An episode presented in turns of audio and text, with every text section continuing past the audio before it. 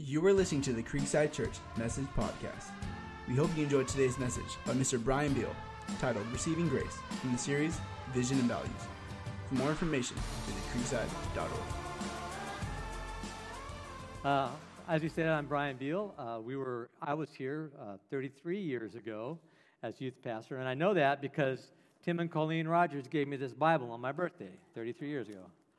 So, uh, uh, yeah, I have roots back here. Uh, my family, some of my family are here. My wife and I are a recombinant family. We have a total of 14 children. And there's, why don't I just make them stand up? If, if you're related to me over at that table, stand up. Just stand up. You too, honey, because if you don't, I'm going to talk a lot about you. Oh, not, not scared. Okay. Thank you. Uh, I want to I want to tell you just one little thing about my family and I'll probably get shot for this later, but I don't care. I'm tell you about my wife just for a second. Uh, I have the best wife in the world. This is a little uh, instruction for you men. Uh, if you're angry at your wife, you're angry at yourself. If, you, if mom ain't happy, nobody is happy. Take, take my word for it. But uh, if you're angry at your wife, you're missing your, your whole point of being one. If you think your wife is dumb, then you're stupid and vice versa, by the way, but I won't go there. The point is, you know, if you read about a Proverbs woman, a Christian wife is your wisdom. That's right there. You don't know what to do. Ask your wife. She will tell you what to do. Am I right? Am I right, wives? Will you? Yes. Okay, so this is a little story. It's not a big story, really. It's just a small thing. How many of you have seen that football movie with Sandra Bullock and other people uh, about the, the football player Blindside? Raise your hand. People often ask me, what's life like in a family with 14 kids? What, what it could possibly be like? I can tell you about my wife today. Sandra Bullock in that movie is my wife. We did, you know, the thing where they pick up the kid off the side of the road, help him get into football and into college? We did the same exact thing. There's a kid walking down the street. My wife goes, Hey, honey, is that Jermaine? I don't know. That's a big guy. I'm not slowing down, you know. Says, pull over. So we pulled over. We picked up this guy. Jermaine had been kind of in and out of our family since the seventh grade. And my wife says something like this. She says, What are you doing? He says, I'm walking, mom. He says, well, Where are you going? He says, I don't know. So where are you going to, why don't you go home? Well, got kicked out. He was in foster care. They emancipated him. He's 16 years old. They emancipated him because he's six foot five, weighs 270 pounds, and he's got a little temper on him. Okay? So they kicked him out. They said, You're on your own. You're an adult. You don't need to be in foster care. So they don't give you money when you get out of foster care, by the way. You're just out. And so uh, my wife says, What'd the lady say? Get in a van. That's what my wife says. Get in a van. Now we had one more kid. That was our 15th uh, kid. Well, actually, we've had many. Thank you. She's clapping. Uh, we have many more kids than that in reality. We have uh, some extras. We call them extras, that they're really just children. They're, they belong to us and we love them. And just so the total kids is 14, the total extras is, I don't know, 30, 40, something like that. We've always had extras, and they've always been become part of our family. Some of our extras married some of our sons and daughters. so it was good to have the extras around. Uh, you don't have to go looking for them. You can really scrutinize them. You know the whole show before they even bring it up. So anyway, um, our family is, is, unique. It's wonderful. It's uh, you know, the, people say one other thing. They say, "Boy, you must have a lot of patience." And I say, "You know what? If you have patience, you're going to get stampeded in my house. You, you don't have patience. If you're hungry, you better be the first one at the table because if you're the last one, you ain't getting any white meat. Mm-mm. You'll be lucky if you get any." So it's, that's, that's what it's like living in a big family. It's, it's wonderful. It's like having all your best friends live with you, and except they got to do what you say. Okay. So uh, now I want to tell you uh, a little bit about what we're talking about today, and that is it's going to be a series of messages on the, the vision and the values, even if you want to go beyond that, say the culture of our church, the morality of our church, how we look to other people, and how, how do we want to do that. And from my perspective, it's from the receiving part of things, okay? I think you guys need to receive a lot in order to give out when people walk in the door as, as a church. I think you have to have something to offer. And some of you are going, I, I, don't know, I don't have anything to offer. What do I have to offer? What do I have to offer? I'm 64 years old. I'm an old guy, you know. It's, what, what do I have to give? I don't know. You have to give some tremendous things, and that's what we're going to look at a little bit in the scriptures today, is who you are. You can look at yourself in the mirror when you go out and, and you say, Who am I? I know who I am because of what Christ has shown me. I hope when He shows you part of that today, so that you know that you're not just a pew warmer. Uh, have you ever have anybody come up from the congregation or, or the pastor come up and say, Hey, would all the pew warmers raise their right hand? How many are going to do that? Let's see. Will all the pew warmers raise the right hand? My dad's from the South, you can probably tell. Comes out when I preach. So I didn't see anybody raise your hand, but some of you are going, yeah, that's pretty much it. I'm just here kicking the tires and waiting for something to happen. Okay, well, I'm telling you, something's going to happen. You have a lot to give. Every person in here, you are a reflection of Jesus Christ. Okay? So here's, here's a little story about me. I had a choice. I'm going to do this one. I'm driving down the street, San Francisco, on a Sunday morning. I'm driving up the street, actually. I'm going up First Street, heading uh, up. I'm, I stop at Howard there just before I jump on the freeway a couple blocks later. And I stop, and I, as I drive up, I look off to, to my right, and I say, what looked to me, it looked like two spiders coming like this, like this, you know, like spiders. There's this big, tall guy standing there, and he's got his, you know, his briefcase with his computer, and he's got his head on the cell phone. He's got his, you know, Ray Bans on and the Rolex or whatever, and uh, you know, he looks like he's pretty well to do. He's dressed in a nice suit on Sunday morning. And these two guys come up behind him and they grab him by the wrist from behind. They take his wrist down and they pull him down into the street. And one of the guys is holding the guy down like this, and the other guy is rifling, trying to get his wallet and everything. Well, I don't know how your family works, but my family has got a lot of Irish in it, okay? Let's put it that way. what's one thing, what's two things Irish love? Beer and fighting. I guarantee you. Anybody wants to go outside afterwards, I'm sure one of the guys will oblige you. you know, not me, not today. Uh, but, maybe, maybe tomorrow after I preach and you want to come over and talk about it. Anyway, so here's, a, here's the thing is that I'm sitting there and I feel this, this come up in me. I'm sitting there, I'm, I'm at a stoplight. I'm, I'm sitting there and I'm stopped at the stoplight. And I go, mm, and I knew exactly what I was going to do. And then I felt this, I swear this happens to me. I felt the, just this thing come up in me, and it's, I call it the joy of the Lord. I just go, Hallelujah! Here we go again, you know? And, uh, and uh, if I told you all the stories like this, you guys would be walking out of here. But anyway, we, I, I, so I hit the accelerator. On, I'm driving my daughter's Jeep Cherokee that she owned at the time. And I drove up, and I hit my brakes, and I stopped about this far from the guy, right? And I hit my brakes, and he looks up at me, and I just started yelling, and wasn't very Christian, and it came out. and, uh, and this guy, he goes kind of like this, like this. He's got the guy's arm. He looks at me, and then he goes like this. He goes, huh? I heard him in his head. I heard him say, that's just an old white guy. What's the problem? You know, so I said, okay, you want more of this? So I hit my accelerator, and it jumped up, and I hit my brake, and it came down just close to him. Boom, he goes like this, and he looks up, his eyes are big. He turns around, and he's booking, he's running away. And I'm thinking, ah, that was good. Then I go, wait a minute. The other guy, here's me, and the other guy is right here on the ground, rifling through this guy's stuff. And I think, I'm going to get clocked in the side of the head. He's going to hit me right in the temple. I'm going to go out like a light. All you guys that know about fighting know what I'm talking about. If you've never been knocked out, and that's a good way to get knocked out. So I'm sitting there, and I think that, and, I, and I've thought of this later. I won't say I thought of it right at that moment, but I thought of the lion of the tribe of Judah, right? so I went like this. I went, here it comes. Are you ready? I went, I put my hands up like a big lion's mane, and I went, roar!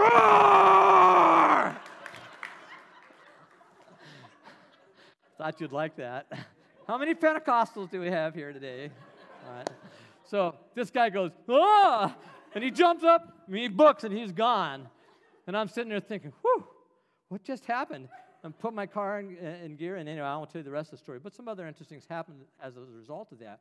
But here's what this whole thing that we're talking about this morning regarding our vision and our values, our morals, our, our culture is first impressions. Okay? The impression I made on the guy at first, he needed to have a little bit more to be convinced. That guy saw the lion of the tribe of Judah. He didn't have to be convinced. He knew I was a crazy guy. You know, I'm sure he's thinking, that guy must be Irish. Anyway, so here, here's the point is that we as a congregation, We have our own thing that we present every time somebody walks in the door. And I think that the thing that you need to reflect that is coming from Christ are these three things. Uh, and I think this, this is a description of grace to me. Love, I mean, not the like, okay, grace is the, you know, whatever you want to put in there. But I think grace is love, acceptance, and forgiveness. Those three items. Pastor gave me a book to read that I've been looking at a bit recently. Uh, looking forward to this message here. And I think that that's the thing that we have the hardest time with. We, we, we, we need to receive. How, how can you give out what you don't have? Okay, and by the way, your love stinks. Your natural love, it's, it's not what you need to give out. You need to give out the love of God in an unselfish, unpretentious, self sacrificing, give up my life kind of a way. Uh, how well are you going to do on that? Well, we're going to find out in just a minute. But I didn't do anything. I used to think I was doing everything. I didn't do anything for God, I did everything for me. And, and that's a really fine line because it looks the same. Look at uh, 1 Corinthians chapter 13. Chapter 13, yeah, the love chapter. Uh, look at what it describes love as, and then look what it says. Big deal. You preach, so what? Hallelujah. You know, that your preaching doesn't save anybody. Jesus saves somebody. You know, but the one thing that really makes a difference in your, in your presentation is, is if you can become a reflection of Jesus Christ. And in order to do that, you have to know who you are, where you came from, what you've received, and how powerful what you've received is. You have to have faith that God has given you something that makes a difference. There are people here in, in the congregation right now are just going, I don't get it. I don't like it. I'm hurting. Nobody cares. Uh, they're, you know, I'm about to cry because because they they just what who am I? What am I doing here? What difference does it make? You know, and I tell you why. Those are valid questions. You aren't anybody. You're nobody special. You're just another seven billion people. You know, what are you doing here? You don't know. I don't know. You know, in the natural, we don't get these answers. We don't know. So, what difference does it make if I greet somebody or don't greet somebody? If I love the people at my table or the people at work, it doesn't make any difference, it seems like. But the reality is, you are the light of the Yeah, you are. Jesus said, You're the light. Interesting thing about light. so, you're going to get a couple physics lessons in this message. If you want to, you can turn to Romans. Uh, chapter 7. We're going to be starting about verse 21. Romans chapter 7, verse 21. And for Jeremy, if he's still here, nope. Romans chapter 7, verse 21. He told me to say it three times this time, make sure everybody gets it. So, uh, there is, there is within, within this congregation the fact that we are the light of the world. You guys shine like bright burning stars, in case you don't know it. Try to hide a light. You can't hide a light Hide it under a bushel? No. You know, just let it shine. It's there. You guys make the difference in the world. If without you, guess what the world is in? See if you got the answer. Darkness, exactly. And uh, here's the first interesting about this is this is going to be a little physics lesson. Take a flashlight. You've all done this. Put it on your hand and play with your tendons. Watch them move around. How many of you done that? Did, You know, we're we're absolutely nothing. Okay, I mean, there's there's I'll get to that in a little while, but light actually penetrates into you and comes out of you. Ah, and guess who is the father of all lights? The giver of all good gifts. God the Father. He is the father of all lights, and his light is penetrating into you in a supernatural way, just like in a physical way. Light can enter into your body and pass through it and go out of it. I mean, you can literally see light the colors, uh, kind of see a pinkish orangish thing coming out there. But yeah, that's actual light coming through your hand. You are pretty hollow as a, in the flesh. Okay, I'll, I'll preface it by that. The second thing about light, that, well, second thing in this little physics lesson here, you're going to love this. Okay, what color am I? Just tell me, what color am I? Uh, what color is my shirt?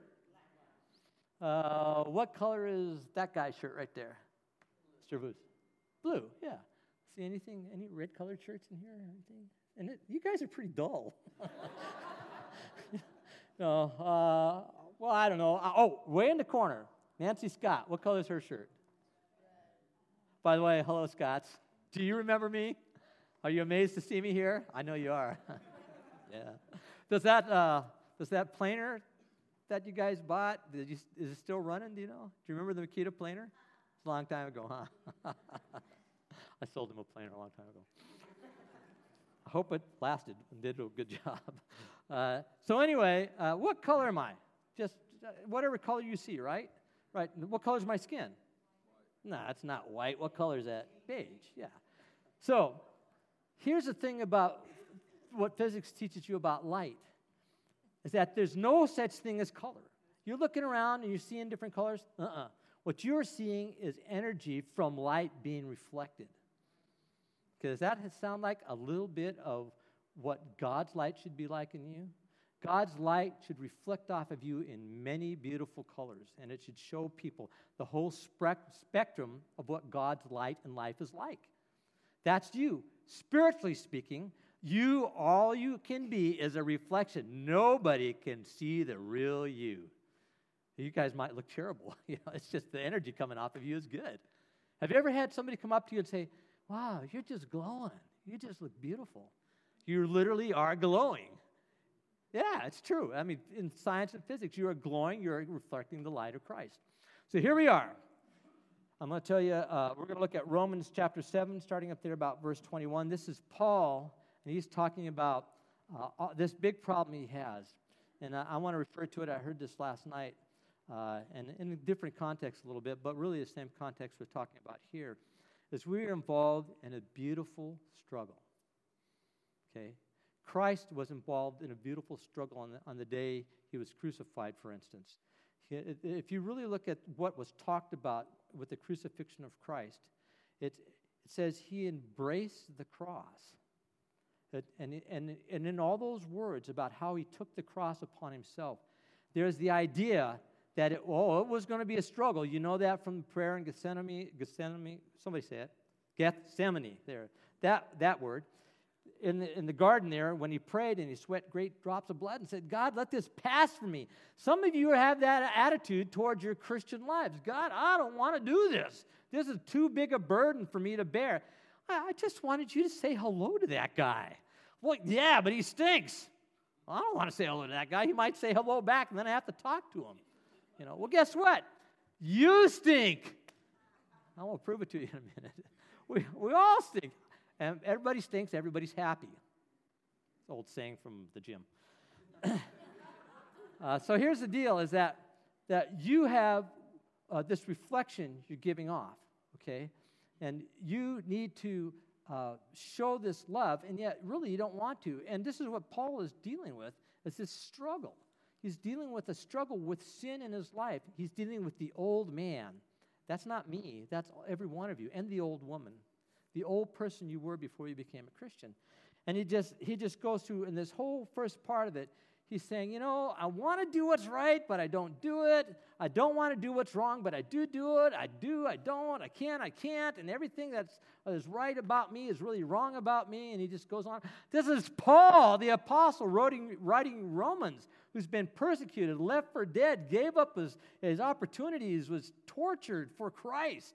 And he's saying, you know, I just had this big struggle here all this time. The, matter of fact, there's a different guy writing this book than the, the, who actually wrote it because Paul couldn't write it for whatever reason, physical or eyes or something. And he, he says, you know, who am I? What am I? Well, here I'm going to tell you a little bit here. So you read through this 21 through, through the end of the chapter, and it goes like this So I find this law at work. When I want to do good, evil is right there with me. For in my inner being I delight in God's law, but I see another law, a work in the members of my body, waging war against the law of my mind and making me a prisoner of the law of sin at work within my members. What a wretched man I am. Okay, I'm going to stop there. Who is the wretched man? Why does he use that phrase? I heard this from a, out of a sermon, so I, I can't fact check this exactly, but I can tell you what was said in the sermon. In Roman law, if you kill a Roman citizen, they can't just chop you up and kill you. They have to come up with a creative way because you're a Roman citizen. Okay, so what they would do if you murdered somebody, They would take the person you murdered and they'd tie him hand and foot to you on your back. And uh, you would have to, you were incarcerated that way. So you're tied to this person Why he's rotting. O wretched man, Paul says, that I am. Paul says, I'm a wretched man. And every one of us has the flesh. I, I got a little news for you guys. You're never going to get rid of the flesh in this life. You're never going to stop sinning. You're always going to be a sinner. Matter of fact, the sins you do today have already been forgiven. The sins you do after church and tomorrow and next week, Jesus is dying on the cross for them at the moment that that happens. Okay, so, oh, wretched man that I am, he's talking about literally this dead body that we all carry around with us, and the effect of that body is infectious, it stinks, it is just, you know, ah, I don't want to get too much into it. I'm sure you can do your own word or mind picture on that. It's a horrible thing. So then, I myself, he says, uh, excuse me, O wretched man that I am, who will rescue me from this body of death? Thanks be to God through Jesus Christ our Lord. So then I myself, in my mind, am a slave to God's law, but in the sinful nature, a slave to the law of sin. That was Paul. He's, he is the apostle of apostles. He's writing the New Testament right now, and he's telling you, I am a slave to sin. So, what hope do we have? Yeah, isn't that kind of a bad place to end a message? You know, what? What are you going to do about that? Okay, here comes a real Pentecostal part of the service here. Therefore, there is now no condemnation for those who are in Christ Jesus. Period. If you have a King James, cross out the next phrase. They added that because the theologians, when they translated it, said that can't be true. There can't be no condemnation for Christ. There has to be some. And the excuse was, well, if you don't walk after the Spirit, you know, and you walk after the flesh, you're condemned. No, uh, they added that. It's not in there. It's described in here in a different way, but in a, in a correct way. The simple truth is, you can't be condemned. You are accepted and loved and forgiven in the Savior. You have been completely forgiven of all your sins from before the foundations of the earth. Before God began to you know, put the cement ring around to pour the earth in to figure out how to build it, before he even started that, he already knew your sins.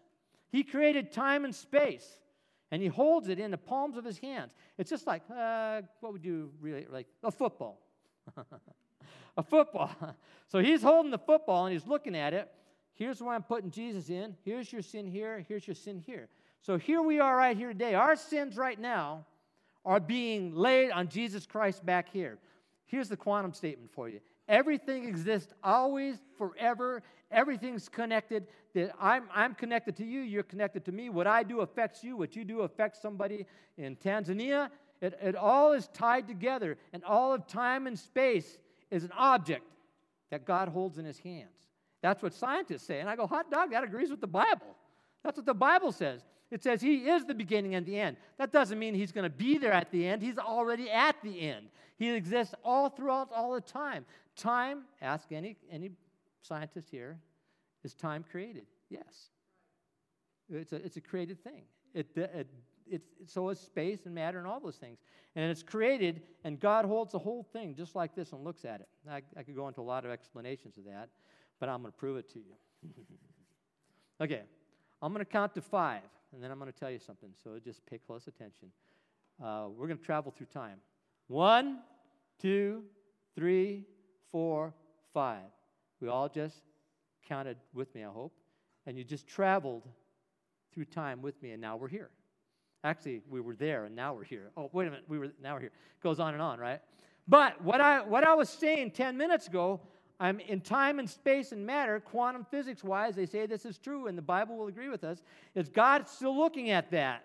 And I'm still standing there saying what I said then.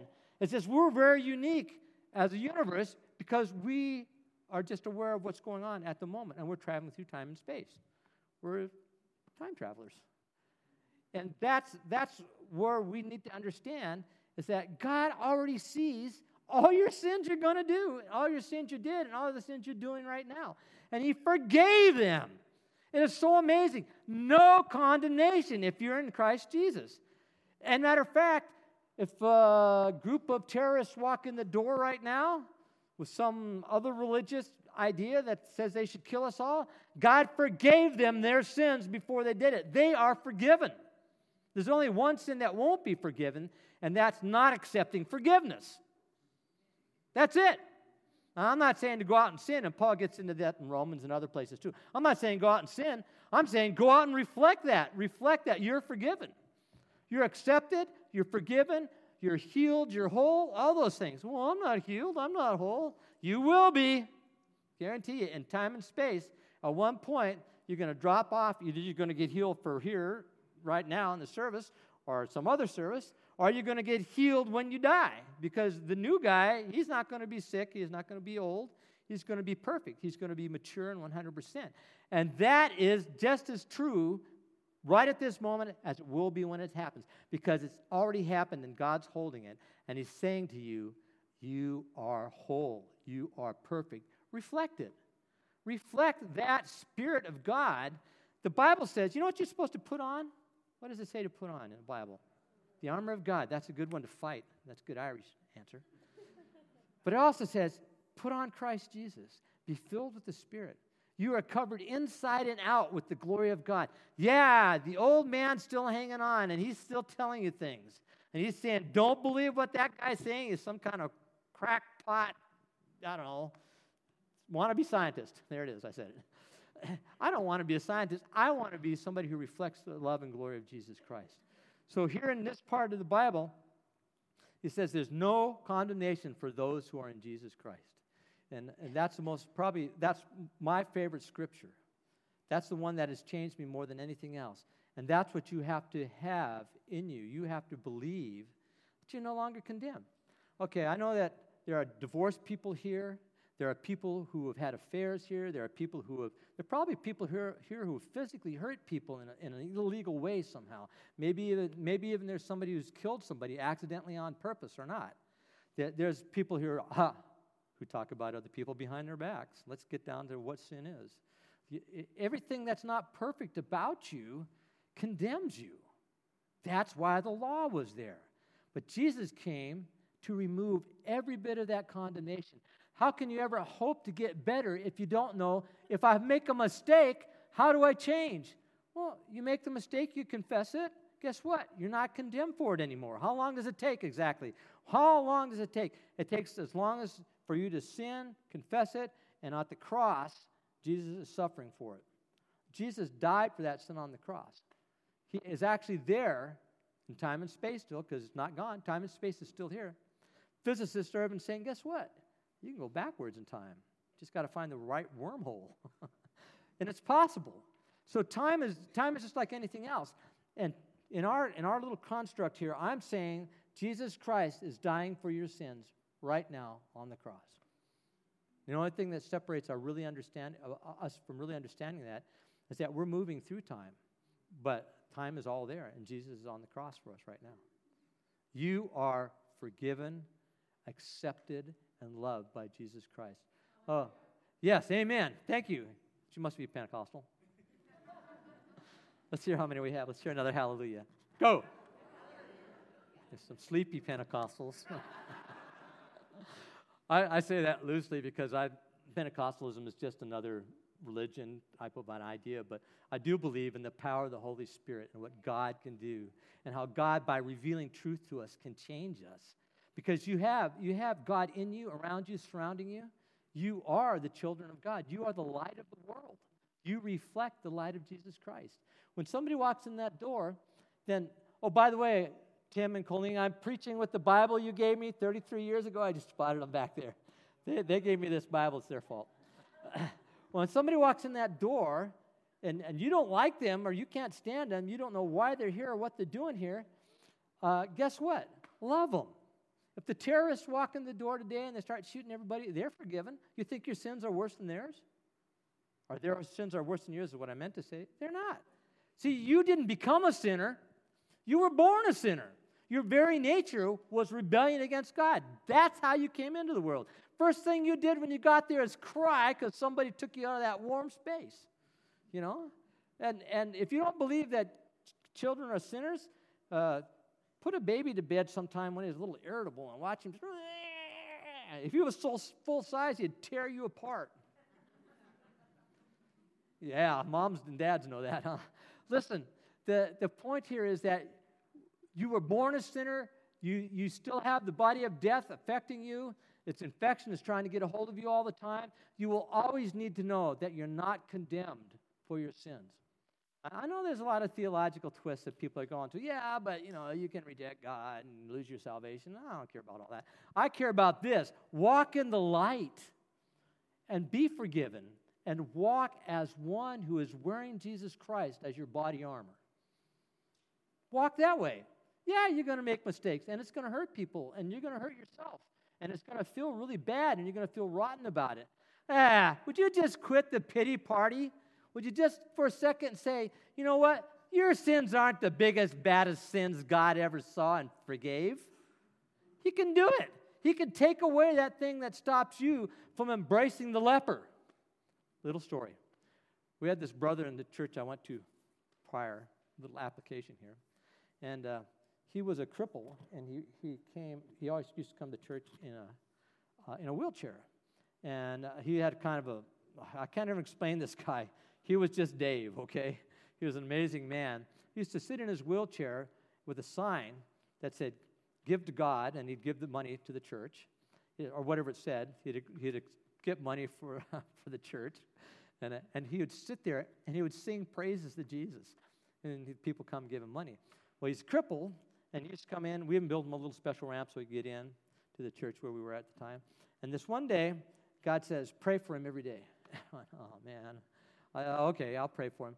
And he, he's uh, scruffy looking, scruffy being in general. You know, not the type of guy you'd probably want to go embrace, all right? And uh, so he's sitting there in church one day, and I noticed this big scab on top of his head. He usually wore a, wore a hat like this. And he had this big, nasty looking green scab protruding about a quarter inch from his, from his skull right here. And he always wore a baseball cap to cover it up. And I'd been praying for him. Every, every Sunday, I just go behind him and put my hands on him. How you doing, Dave? And I just pray for him. I'm thinking, boy, I'm really self-righteous. You know, I just really am. I really thought, why am I doing this? People are looking at me and they're thinking, why does Brian always go pray for Dave every Sunday? Why doesn't he pray for me? You know. And uh, I was associate pastor at that church. And uh, one day, God says, pray for that scab. And I say, pray for the scab. It's been there apparently forever. He said, go pray for that scab. And I said, okay. I walked over and I'm going to do my usual hands on the shoulder, pray for him. God says, put your finger on the scab and pray for it. Oh, God. and I'm thinking, will I catch it, whatever it is? Is it cancer? What was it? He's had it for so long, and it's just terrible looking. So I, so I asked him, I asked him, what is that? And he says, oh, this is skin cancer. I said, really? He said, yeah. I said, well, I said, God told me to pray for it and to lay fingers on it. and uh, he says, well, he go ahead. This guy, was, he was up for anything. he just loved the Lord. He's an amazing guy. So I put my hand on it, and I prayed for him, and I'm thinking, what is it going to shrink? Is it going to disappear? Or is my hand going to, I don't know. so I put my finger on it, and I prayed for him, and uh, then I said, uh, okay, Jesus Christ, name, power of the Lord, blah, blah, blah, all that stuff, be healed. I stood back, nothing. He says, thanks, Brian. Put his hat back on. Next Sunday, he comes to church. He doesn't even bring his hat. And I, and, and, and I looked over at him, and the scab was gone. The scab is gone. And it doesn't look like fresh pink skin, just looks like regular old age skin. And I walked over to him and said, What happened? He said, You prayed for it. What do you think was going to happen? It fell off.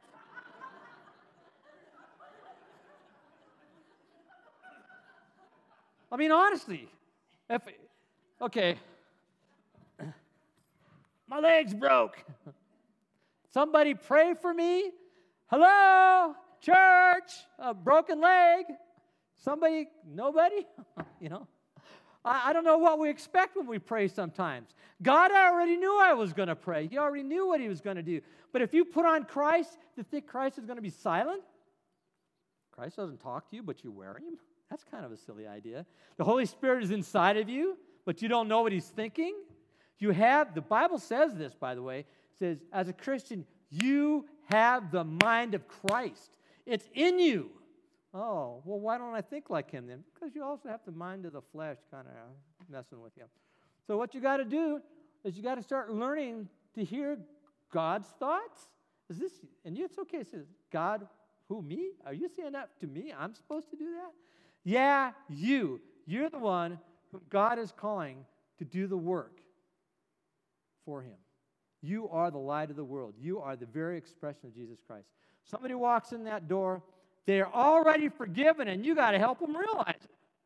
Oh, now you accepted Christ, you're forgiven. All the sins, all throughout all eternity, were wiped away when Jesus was nailed to the cross. He died for the past, the present, and the future. Those people that walk in are forgiven. You don't have to get them forgiven or you know, train them up in that. They're already, for, they're already forgiven. You need to get them to accept the gift. Here it is. It's a free thing. Well, what do I got to do? What can you do? It's already done. You're already forgiven. Why don't you start acting like it? Why don't you start acting like the God that you know in your heart is there? I'm preaching kind of harsh towards that person, but you know, you know what I'm saying? We want that person to realize he's not condemned. Do you guys ever deal with poor self-esteem? Some of you guys never do. Your A-type personalities, but you really do. A-type personalities probably deal with it more than anybody else because they got to be the best. You're not the best. Jesus was the best. You're never going to be the best. You can try all you want to. You are not the best. Matter of fact, the, on, on the scale of sin, uh, we're all going to hell without the blood of Jesus Christ. There's, there's, there's no hope without Jesus Christ. You know, well, did you really want to say sin and hell in church nowadays? No, well, what are you guys dealing with? I'm struggling with sin. And Paul, the Apostle Paul, says, I struggle with sin. What are you going to do about it? Nothing. You don't have to do anything about it because you're not condemned, you're forgiven. Yeah, but if I'm forgiven, why do I sin again? Ah, that old man is tied to you. The wretched man that you are, that body of death is with you. Guess what? Christ already knows that when you die and that wretched body is laid into the grave and the spirit goes up to be with God until the resurrection, the body that comes out of there is going to be perfect and you are going to be perfect. And the other, I wish I could get to more scriptures here this morning, but there's a scripture that says, when we see him, we will be like him. It's in John, it's in other places too. But when we see Jesus, we will know what he knows. We will understand the relationship of sin, and we'll understand the struggle. This is what I refer to as, as the beautiful struggle we're going to. Yeah, it's kind of funny. This old guy's hanging around, and he's always lying to me. And I don't know, you know, what am I going to do about it? How am I going to act knowing this? Here's how to act. Please act like this. Act like you're loved and that you've received enough love to give it out. When somebody comes in that front door or at your job, at work, or whatever, show them the love of Jesus Christ. Show them the power of Christ. Don't be afraid to go, Isaiah! Guess what? Look at me. You're healed.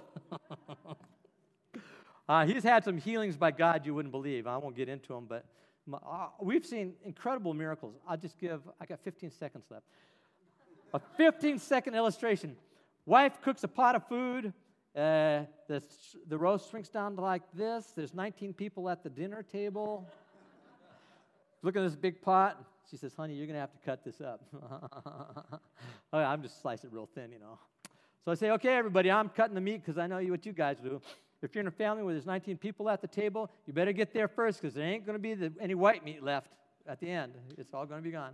So I'm going down around, I'm cutting these pieces, and I'm putting pieces on and go all the way around, and I get back at the beginning. I look in there, it's all sliced up. looks like the same amount of meat. See anybody want second? They raise their hands. I went around, put seconds on everybody's plate, and I get back, and it's still full of meat. Say, anybody still hungry? Go around, give it out. There's still meat left. And there was probably more meat left at the end than there was at the beginning. What, what are you talking about? I'm talking about the power of God helping a family that can't afford to buy enough meat to feed everybody sometimes. Not always. My wife one time got prime rib roast for 19 cents a pound. She took like 100 pounds of it. It was mismarked. so we got we had the little poor little family with all them kids, God doesn't help them out. You know, well, God helped us out. You know, people ask any of my kids, we're not rich, but we're rich in. Come on, kids. they did that on purpose. they did. That's how they treat me. So the, the point, the thing is here is that we have so much power, so much love that we can give out. And it's here today. That kind of stuff is for today. God can bring whatever he needs to bring to allow there to be the power shown to the people that need to see it. So, with that, I want you to greet those guys when they come in, knowing that they're already forgiven, and you're just a reflection of Christ. Amen?